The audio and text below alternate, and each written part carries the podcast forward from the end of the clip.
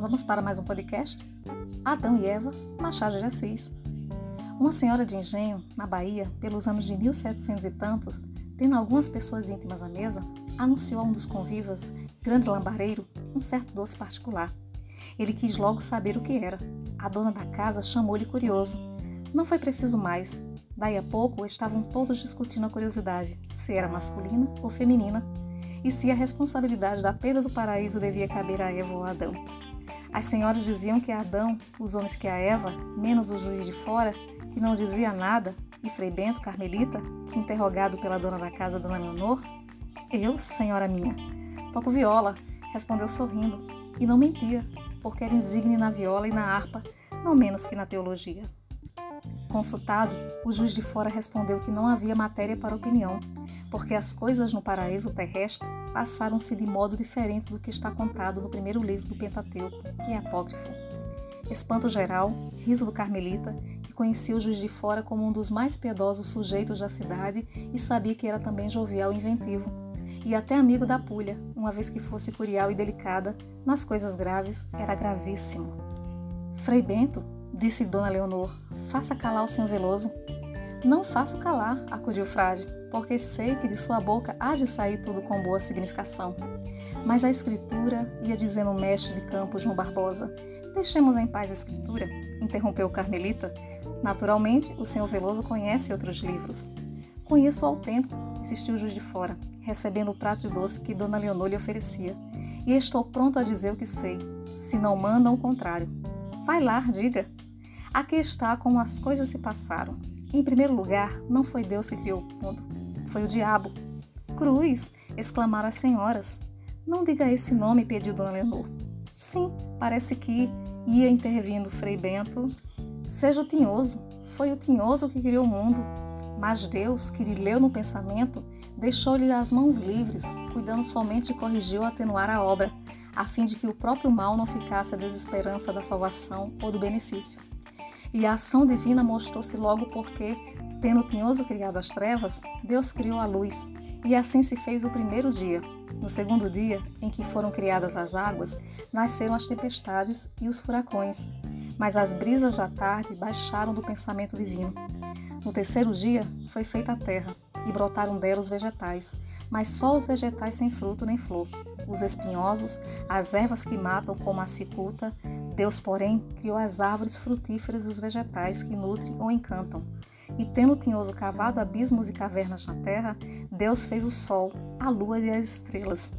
Tal foi a obra no quarto dia.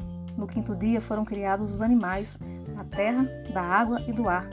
Chegamos ao sexto dia, e aqui peço que redobrem de atenção. Não era preciso pedi-lo. Toda a mesa olhava para ele, curiosa. Veloso continuou dizendo que no sexto dia foi criado o homem e logo depois a mulher, ambos belos, mas sem alma, que o tinhoso não podia dar, e só com ruins instintos. Deus infundiu-lhes a alma com um sopro e com outro os sentimentos nobres, puros e grandes.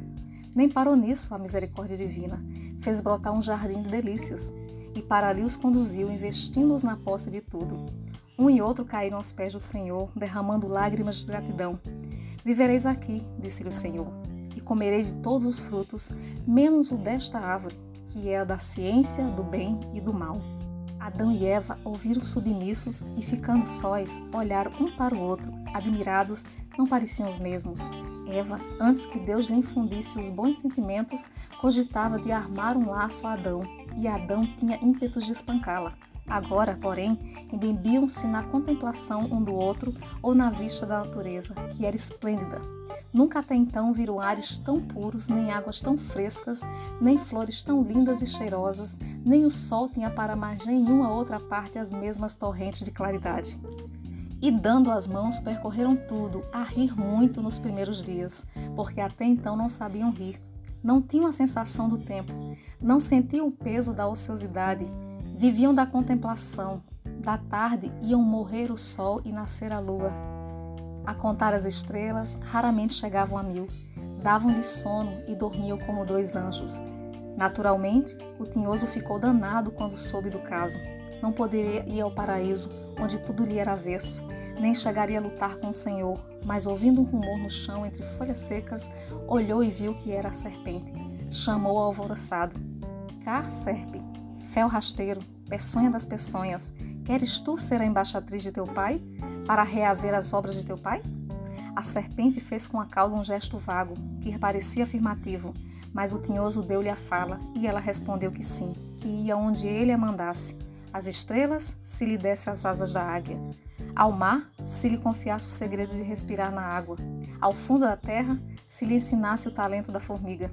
Falava maligna, falava à toa, sem parar, contente e pródiga da língua, mas o diabo interrompeu-a. Nada disso, nem ao ar, nem ao mar, nem à terra, mas tão somente ao jardim de delícias, onde estão vivendo Adão e Eva. Adão e Eva? Sim, Adão e Eva. Duas belas criaturas que vimos andar há tempos, altas e direitas como palmeiras? Justamente. Oh, detesto-os. Adão e Eva? Não, não. Manda-me a outro lugar. Detesto-os. Só a vista dele faz-me padecer muito. Não hás de querer que lhes faça mal. É justamente para isso. Deveras? Então vou. Farei tudo o que quiseres, meu senhor e pai. Anda, disse depressa, o que queres que faça? Que morda o calcanhar da Eva? Morderei. Não, interrompeu o tinhoso. Quero justamente o contrário. Há no jardim uma árvore que é a da ciência do bem e do mal. Eles não devem tocar nela, nem comer-lhes os frutos. Vai, entra, enrosca-te na árvore, e quando um deles ali passar, chama-o de mansinho, tira uma fruta e oferece-lhe, dizendo que é a mais saborosa fruta do mundo. Se te responder que não, tu insistirás, dizendo que é bastante comê-la para conhecer o próprio segredo da vida. Vai, vai, vou. Mas não falarei a Adão, falarei a Eva. Vou, vou, que é o próprio segredo da vida, não? Sim, o próprio segredo da vida. Vai, serpe das minhas entranhas, flor do mal, e se te saíres bem, juro que terás a melhor parte da criação, que é a parte humana, porque terás muito calcanhar de Eva para morder, muito sangue de Adão em que se deitar o vírus do mal. Vai, vai, não te esqueças. Esquecer? Ela levava tudo de cor. Foi, penetrou no paraíso, rastejou até a árvore do bem e do mal, enroscou-se e esperou. Eva apareceu daí a pouco, caminhando sozinha, esbelta, com a segurança de uma rainha que sabe que ninguém lhe arrancará a coroa. A serpente, mordida de inveja, ia chamar a peçonha à língua, mas advertiu que estava ali às ordens do tinhoso. E com a voz de mel chamou-a. Eva estremeceu. Quem me chama? Sou eu. Estou comendo desta fruta. Desgraçada, é a árvore do bem e do mal.